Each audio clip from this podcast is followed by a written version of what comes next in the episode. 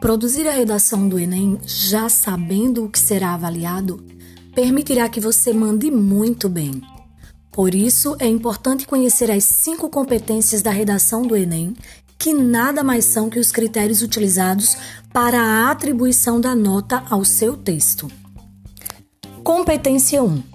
Demonstrar domínio da modalidade escrita formal da língua portuguesa.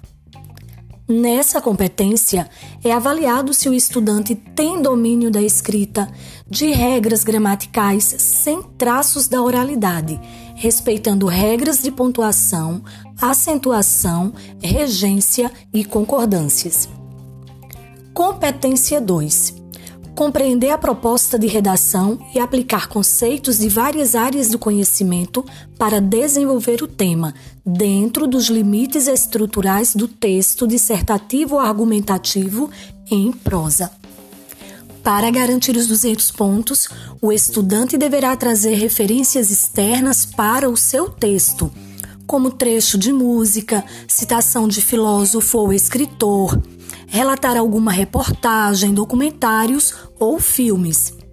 Lembre-se de citar fontes e, claro, que esteja coerente com os demais argumentos do texto. Competência 3.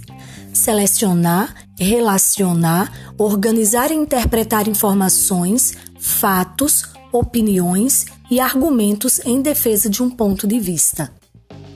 Essa competência avalia se o estudante consegue expressar suas opiniões e defendê-las de modo coerente com o argumento e ponto de vista escolhido, bem como se houve compreensão da proposta do tema da redação. Competência 4.